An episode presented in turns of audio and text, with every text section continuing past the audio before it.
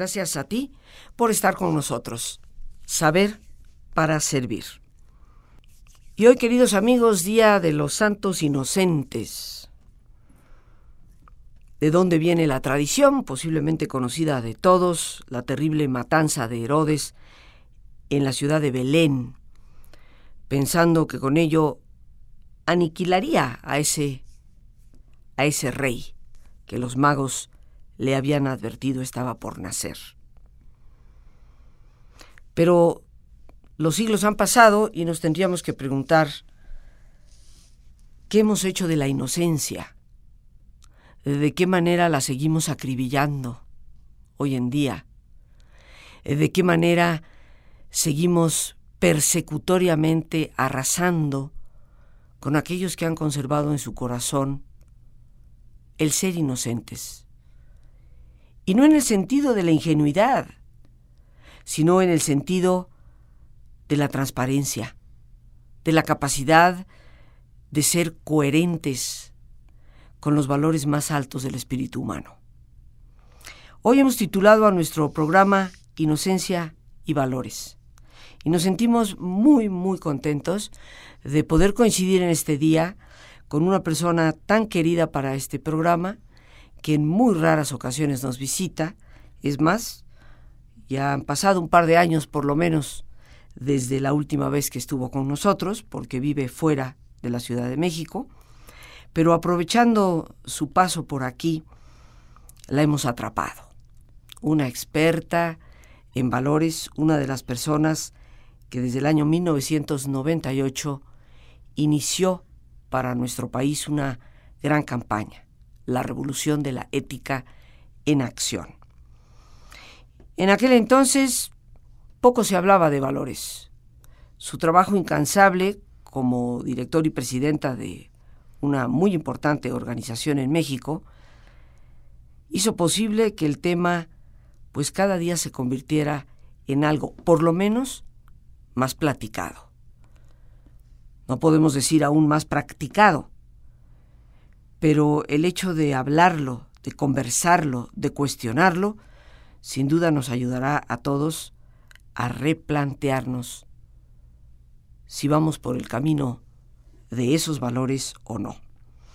Nos acompaña la licenciada Carolina Bolívar, presidenta del Instituto Cultural Ludwig von Mises, una persona de altos vuelos en la filosofía, conocida como conferencista a nivel internacional, participante de una serie de congresos y reuniones que van desde los niveles de municipio hasta las Naciones Unidas, llevando precisamente una serie de ideas y conceptos que son necesarios para la transformación positiva de una sociedad. A esta gran amiga, a quien entrañablemente quiero, le doy la bienvenida a nuestro programa y le agradezco que en este breve paso por la Ciudad de México nos regale de su tiempo. Carolina, bienvenida y muchas gracias. Muchísimas gracias a ti, Rosita.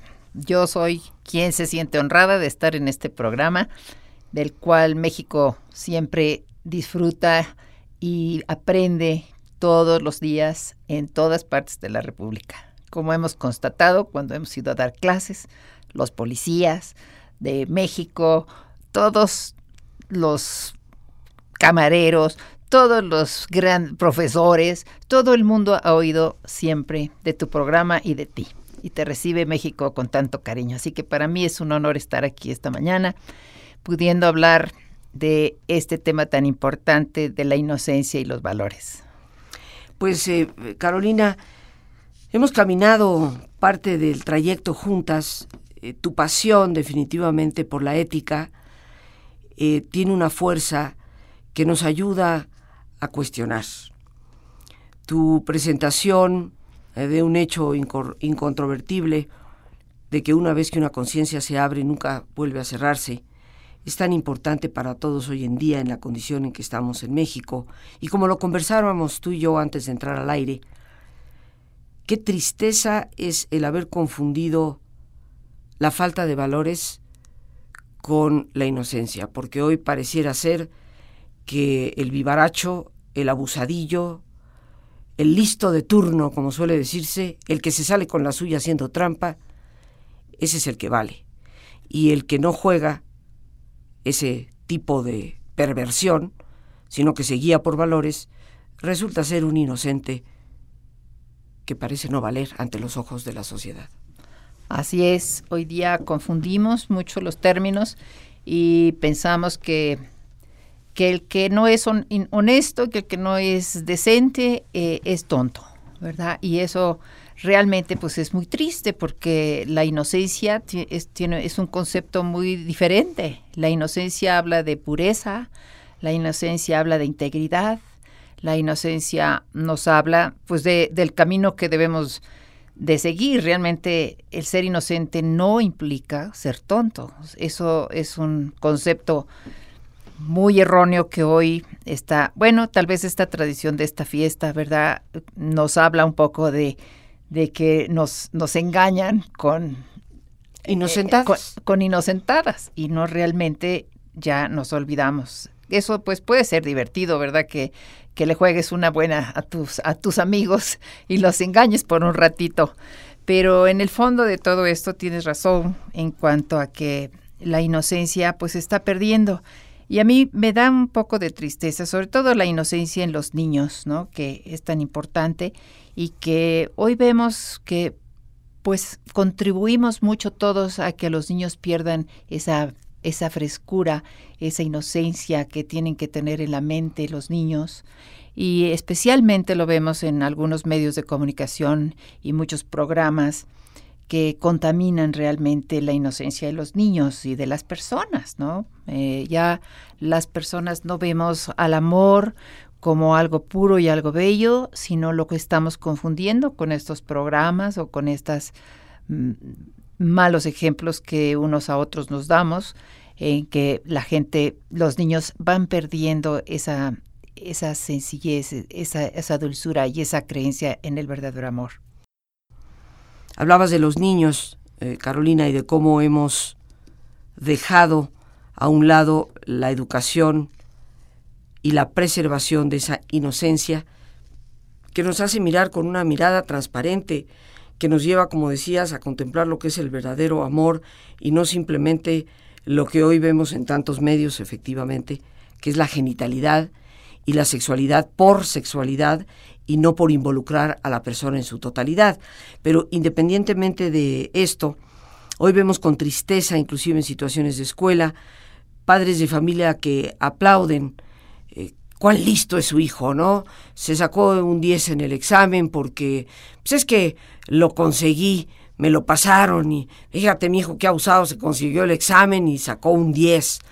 Hay padres que hoy aplauden este tipo de cosas, aplauden que el hijo haga trampa, aplauden que el hijo eh, pues le haya sacado ventaja a uno de sus compañeritos de escuela eh, porque el otro es un tonto, ni cuenta se dio eh, de lo que hiciste, ¿no? Y pues si es tonto, mejor te lo hubieras quedado tú como efectivamente te lo quedaste. Esto suena fuerte para muchos de nuestros amigos que nos escuchan, pero es una realidad. También se dice que la grave crisis que hoy atravesamos en el mundo, no solo en nuestro país, es por la pérdida de valores. Y yo considero, Carolina, que los valores no se han perdido, siguen estando ahí. Lo que se ha perdido es gente que los practique. Y no podemos esperar que el adolescente de repente florezca con una congruencia de valores cuando nunca le dimos, le marcamos el camino desde pequeño. Y nos sorprende que ese señor que debería de responder de una manera por la educación que recibió, muy fina, de alta categoría, pues no fuera un sinvergüenza, pero si nunca recibió la orientación o bien se le aplaudió el no respetarla, por eso estamos como estamos. Cuéntanos, ¿cómo ves tú esta perspectiva y qué valores son los que podríamos considerar inamovibles? Bueno, yo considero como tú que el mundo definitivamente, como dice el Dalai Lama, el siglo XXI o es ético o no será. Y creo que es tan fundamental por todo lo que estamos viendo que hablemos a los niños y que vivamos nosotros mismos los valores y los principios éticos más fundamentales. Si tú me preguntas, yo creo que los pilares precisamente de la, de, la vida humana son muchos los principios que existen, pero hay unos que son fundamentales y yo diría que la confiabilidad es uno de ellos. O sea, el, mundo, si las relaciones humanas se tienen que basar en la confianza, en la verdad, ¿verdad? En, la integridad de la gente. Porque si no tenemos confianza, pues todo se derrumba. Otro pilar fundamental pienso que es el respeto el respeto por los demás, el respeto por la vida, el respeto por la salud, el respeto es básico y fundamental. Eh, otro valor que yo también diría que es indispensable, pues es el amor, el más grande de todos los valores, del cual se deriva el afecto, del cual se deriva el, éxito en las relaciones humanas, ¿no? Con amor todo se puede y hay siempre una voluntad abierta para lograr pues un buen matrimonio, para lograr una buena relación, una buena amistad, todo se basa en el amor. Luego, creo que también otro muy, muy importante es la justicia. El que seamos justos en nuestro actuar, justos con los demás, el que podamos encontrar la justicia en la ley. Fíjate qué importante creo yo es vivir en un mundo de justicia. Sin ella, pues eh, se acometen muchos atropellos y se llega pues a, grandes desastres, ¿no? Y pues creo que también el que hoy nos está faltando tanto es la civilidad, el saber vivir en sociedad, en familia, en, en amistades. Y creo que esto es algo que estamos perdiendo, la gente abusa mucho de, de, de los demás y como dice un amigo muy querido, decía que para educar a un niño se necesita toda una comunidad. No basta que sean sus padres, no basta que tú eduques bien a un hijo, también el ejemplo de los otros pues le va le va a afectar, ¿no? Y hoy vemos que pues hemos dejado de lado todos esos principios porque lo que importa es tener, lo que importa es ganar dinero, lo que importa es realmente disfrutar el momento, no importa si ese placer que estoy eligiendo me va a hacer mejor persona o me va a garantizar un mejor futuro. Eso diría yo que son los pilares fundamentales de los cuales se derivan casi todos los demás valores. Eh, nos hablas de, de confiabilidad y con tristeza tenemos que reconocer que vivimos en una sociedad donde prácticamente nadie confía eh, de nadie, ¿no? Inclusive a nivel de familia, en donde, como se suele decir, papelito habla y la palabra, la palabra dada eh, se la llevó el viento. Esto ha creado, desde mi perspectiva, una situación de, de, grandísima inseguridad en los seres humanos y ha causado una fragmentación en la persona que ha permitido que el miedo se vaya colando cada vez más hasta vivir verdaderamente aterrorizados por las condiciones como las que hoy tenemos en el país, de corrupción, de narcotráfico, donde a veces nos sorprendemos eh, de que no haya una respuesta positiva de defensa por parte de la ciudadanía, sino de retraimiento, de aislamiento. Y creo que esto se debe a que se nos ha ido derrumbando la práctica de la confiabilidad. Eh, qué importante es la confiabilidad para construir una sociedad que sea justa, sería una pregunta que me gustaría hacerte. Eh, yo creo que el, el, vivir en la verdad es lo que realmente, no, en la verdad y en la palabra, ¿no? Como decías hace un rato, eh, en los tiempos de mis padres y todavía en algún tiempo de nuestra, de nuestra juventud, vimos que la palabra dada era mucho más importante que un contrato, ¿cierto? La gente vivía creyendo en el otro, vivía creyendo en que no podíamos, no puedo traicionar mi palabra porque perdería mi honor. Y la gente vivía muy pendiente de la honorabilidad en la persona. Entonces yo creo que eh, eh, enseñar la confianza eh, y dar confianza a los hijos es una cosa que poco a poco se va a ir, se tiene que ir internando en ese ser para que cuando llegue a ser mayor no engaña a los demás, que a veces la gente no lo comprende o piensa que, bueno, pues es como que va y oye un sermosito o sin importancia, cuando que lo que estamos hablando es muy trascendente para la sobrevivencia del ser humano y para la sobrevivencia de los sistemas y para las para todo, ¿no? Estamos viendo que podemos deteriorar mucho el mundo de, de la sociedad. Entonces yo creo que tenemos que empezar desde el colegio, desde el kinder. Habla de confiabilidad y has metido en ella, por supuesto, el concepto de la verdad, que la podríamos identificar con ser honestos. ¿Qué nos está pasando? ¿Qué nos puede llegar a pasar ante la pérdida de la honestidad? Bien amigos, listos ya para relajarnos. Como es nuestra sana costumbre, te pedimos que te pongas cómodo y si te es posible hacer el alto completo y total, qué mejor que cerrar tus ojos. En una posición cómoda y con tus ojos cerrados, toma conciencia de tu respiración. Siente el entrar y el salir del aire en tu cuerpo.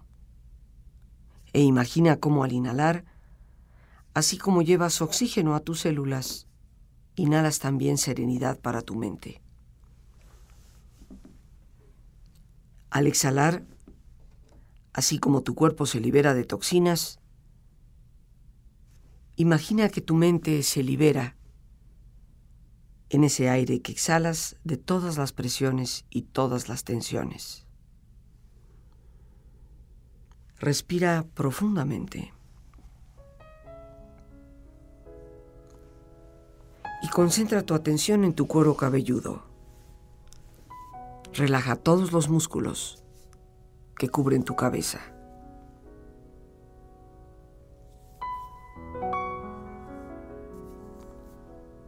Relaja tu frente, tus párpados, tus mejillas, toda la piel que cubre tu cara.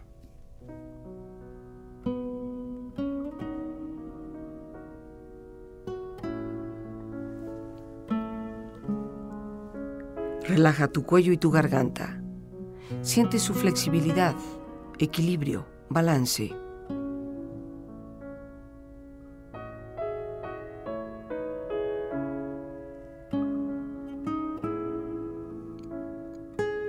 Relaja tus hombros, brazos y manos, así como tu espalda. Siente una agradable sensación que relaja todos los músculos en estas partes de tu cuerpo.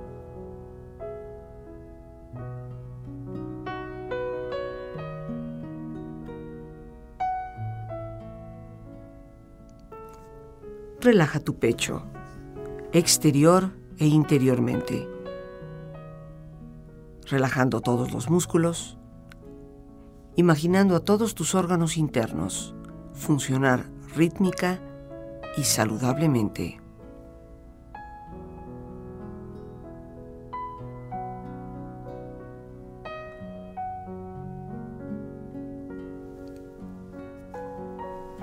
relaja tu abdomen, exterior e interiormente,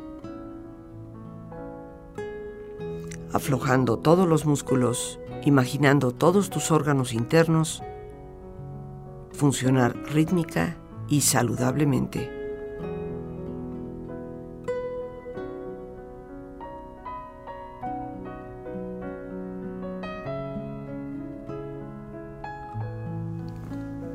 Relaja tus muslos, tus rodillas.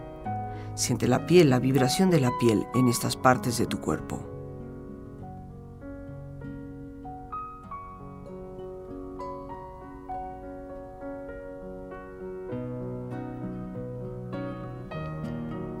Relaja tus pantorrillas y tus pies.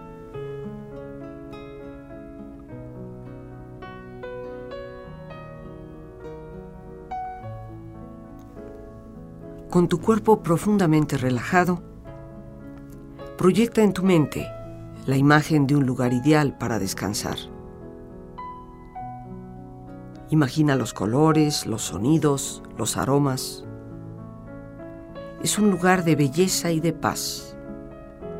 Siente estar ahí y disfrútalo.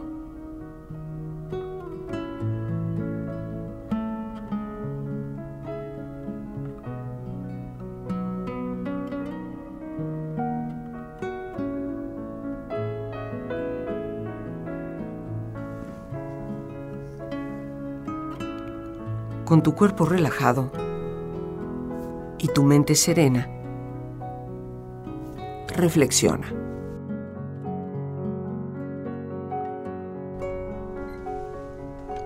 La cosa más bella del mundo, los ojos de un niño.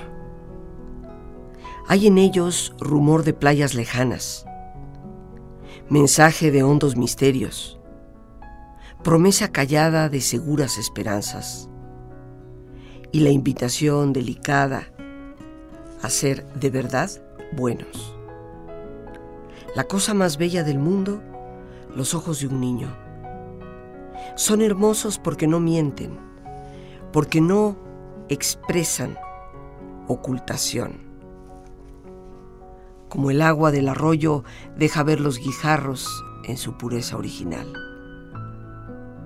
Así son los ojos de un niño la cosa más bella del mundo. No saben de dobleces, de tinieblas, ni escondrijos. Dicen lo que son, dicen lo que sienten, dicen lo que llevan. Siempre y humildemente nos entregan el alma. Tú, que ya no eres un niño, ¿habrás conservado transparentes tus ojos? Tus ojos, tus palabras, tus actos, ¿nos dan tu alma? No has puesto nubes entre tu alma y nosotros.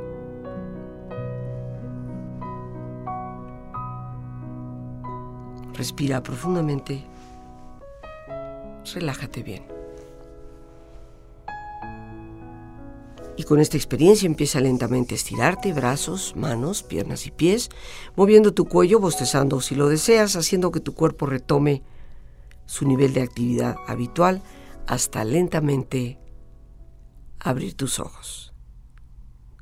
Ojos abiertos, bien despierto, muy a gusto, bien descansado y en perfecto estado de salud, sintiéndote mejor que antes.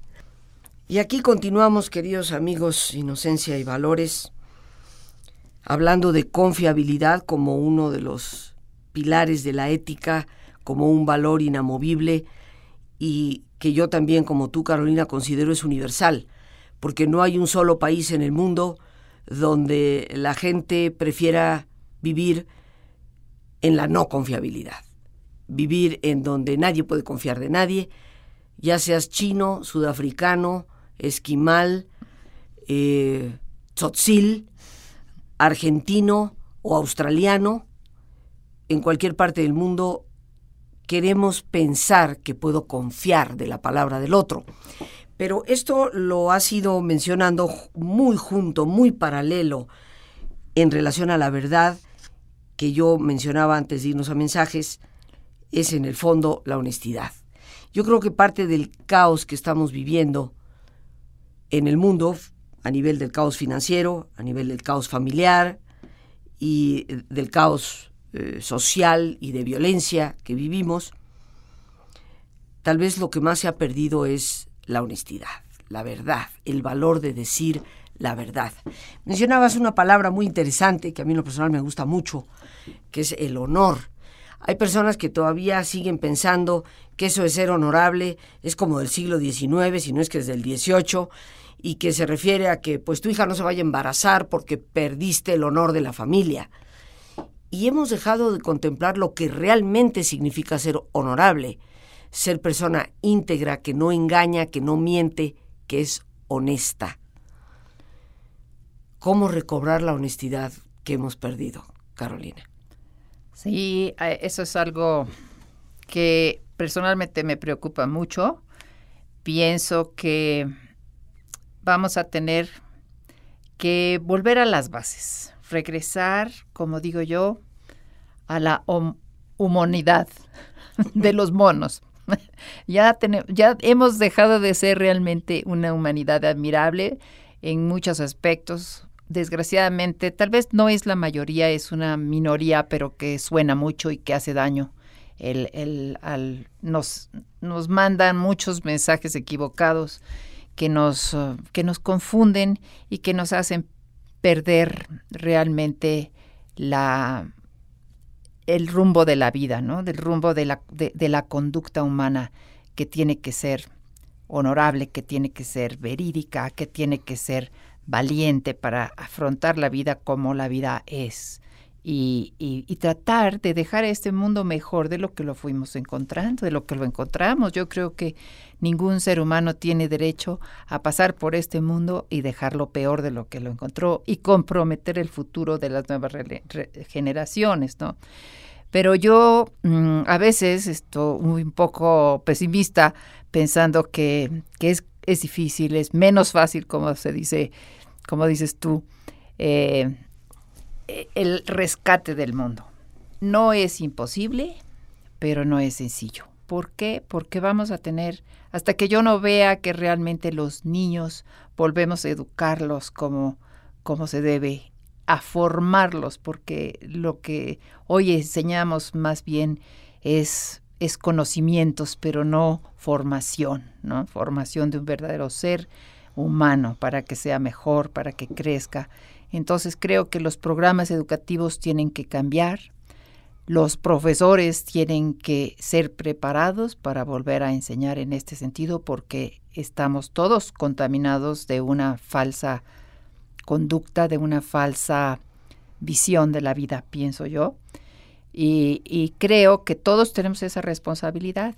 Desde luego los padres, más que los maestros, tenemos la responsabilidad de dar el ejemplo a las personas. No podemos ir por la vida mintiendo, hasta en las más pequeñas cosas, como lo vemos, ¿no? Que la gente no tiene el valor de, pues, de decir lo que piensa y de decir lo que hizo. Yo, como siempre, lo peor que me ha parecido en la vida es alguien que miente, porque si mientes, entonces pierdes toda la confianza en el otro. Fíjate que al escucharte, eh, mencionaste ahí un poco el concepto de ser valiente. Y yo en lo personal creo que nos hemos convertido en una sociedad de cobardes. Creo que por esa razón es que ya no existen esos actos heroicos que han existido a lo largo de la historia, que convierten a un ser humano en alguien que se torna en un modelo, alguien a quien admirar. Ya no estamos dispuestos a ser valientes de verdad y por eso caemos en este círculo vicioso de la mentira y de la deshonestidad. Ya no nos resulta eh, natural tener la valentía y la capacidad de decir, sí, yo lo hice, no, no lo hice yo, sí, sí lo acepto, no, no lo acepto, me gusta, no me gusta, entro o no entro en este juego y decir las cosas como son aunque a todos nos gusta que se nos digan las cosas como son, ya no existe el sentido de la valentía. Y yo recuerdo, Carolina, hablando hoy de los niños, cuando estando yo en la escuela, muy pequeña, estaba yo en primero de secundaria, creo, y pues armé un relajito ahí porque era bastante relajienta en clase, y armé un relajito ahí con todas las compañeras y vamos a decir que formé una especie de, de movimiento en contra de la maestra, que me parecía tenía una conducta injusta, y promoví una cierta conducta de no obediencia a esa maestra. Cuando la maestra eh, se dio cuenta del rechazo general de toda la clase, pues obviamente dijo, bueno, eh, ¿quién empezó todo esto? Y todo el mundo se quedó callado, incluyéndome yo misma. Sin embargo, acto seguido dijo, bueno, eh, como no sé quién lo ha iniciado, a todos les voy a bajar un punto en, el, en la calificación mensual. Y eso para mí, Carolina, fue como un resorte que me hizo ponerme de pie. Y dije, yo fui. Yo soy la que empezó esto. Y lo recuerdo, no te puedo decir con orgullo, lo recuerdo con satisfacción. Y me pregunto hasta dónde hemos perdido la capacidad de decir, yo fui. Tal vez fui educada de esa manera y hoy me lastima que ya no tengamos el valor de la honestidad, porque esto también nos lleva a la falta de justicia. Los valores están de alguna forma conectados. Los valores, sin lugar a dudas, queridos amigos, están relacionados unos con otros. Y aquí con nuestra buena amiga, la licenciada Carolina Bolívar, hemos hablado de confiabilidad, la necesidad de retomar la confianza en una sociedad, cuán ligada está la confiabilidad a la verdad, y esto por supuesto al ser honestos, y a la vez, sin honestidad no puede haber justicia. Sin honestidad nos quedamos impávidos ante los terribles actos injustos que vemos ante nuestros ojos que se están cometiendo.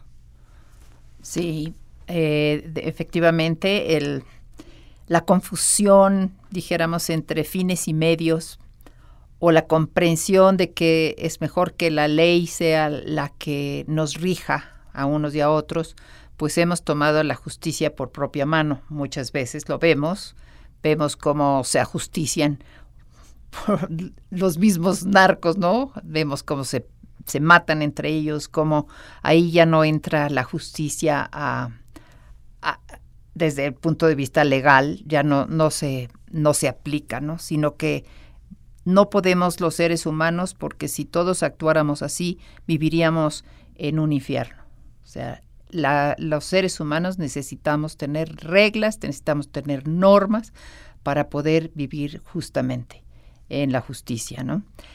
Independientemente de, que la ley, ante la ley todos somos iguales, y creo que ante Dios también, todos tenemos nuestras oportunidades.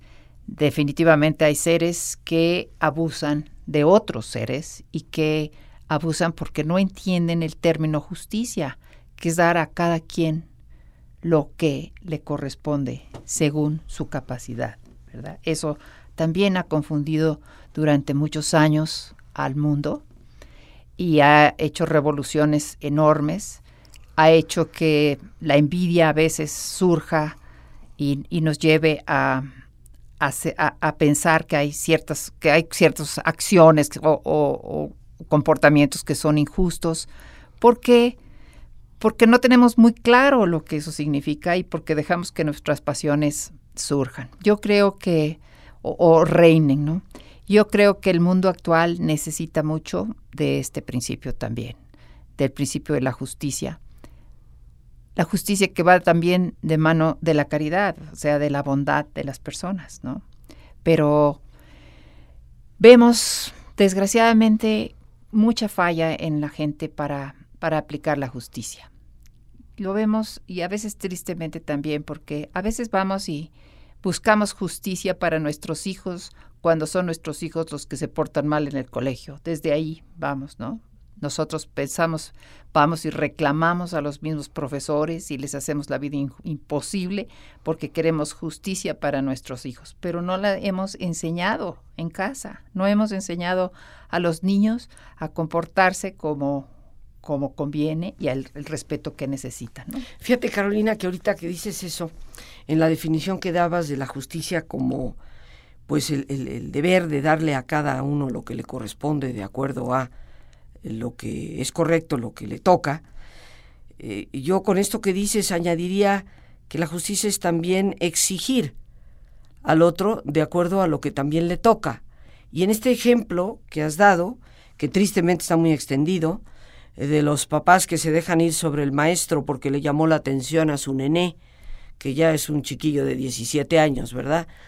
Eh, y que lo defienden a ultranza sin dar oportunidad a ubicarse en la realidad de que tal vez su hijo faltó a la honestidad o faltó al respeto o faltó a la responsabilidad y entonces perdemos el sentido de la justicia, porque es darte todo lo que justamente te, corresponde, pero es también exigirte lo que justamente debes dar. Así es. El, en la, la, ética es un, una y, las relaciones humanas son de una avenida de doble sentido. O sea, también no se puede exigir amor si no se, si no se, se ofrece verdad y, y honestidad, ¿cierto? tenemos que, que, dar lo que, lo que es de esperarse. Y en la justicia creo yo que todos los días vemos acciones y comportamientos que no son justos para el otro. Yo, por ejemplo, pues hoy veo muchos matrimonios que se disuelven, que se divorcian porque al padre o a la madre les llama una nueva aventura. Y yo me pregunto, ¿es eso justo para sus hijos? ¿Es eso justo el que yo me dé ese placer y me dé esa aventura, aunque deje a mi familia rota? Bueno, vivimos en una sociedad eh, hedonista, una palabra este, así como elegante, para decir que vivimos en una sociedad que tiende únicamente a buscar el placer. Esto lo vemos no solo en el ejemplo que nos mencionas, sino inclusive en el terrible consumismo que padecemos. O sea, me gasto la quincena en cosas que muchas veces son totalmente innecesarias, pero que alguien me dio la idea de que tengo que tener para, para ser feliz. Inclusive en esta época que hemos vivido, la Navidad, me pregunto cuántas personas habrán irresponsablemente gastado muchísimo más de lo que tienen por dar obsequios que al fin y al cabo son materiales y que no son en absoluto necesarios para la verdadera felicidad, que yo creo, Carolina y queridos amigos, es lo que los seres humanos realmente anhelamos, ser felices. Y una pantalla de televisión más grande o un tenis de marca no es lo que nos va a dar esa satisfacción interior. Habría que cuestionarnos cómo nos hemos salido completamente de los límites y con esto se nos facilita el cometer gravísimas injusticias. Las gracias a Dios por este espacio que nos permite compartir, a nuestra invitada el día de hoy, la licenciada Carolina Bolívar, y el más importante de todos, una vez más, gracias por tu paciencia al escucharme y ayudarme siempre a crecer contigo. Que Dios te bendiga.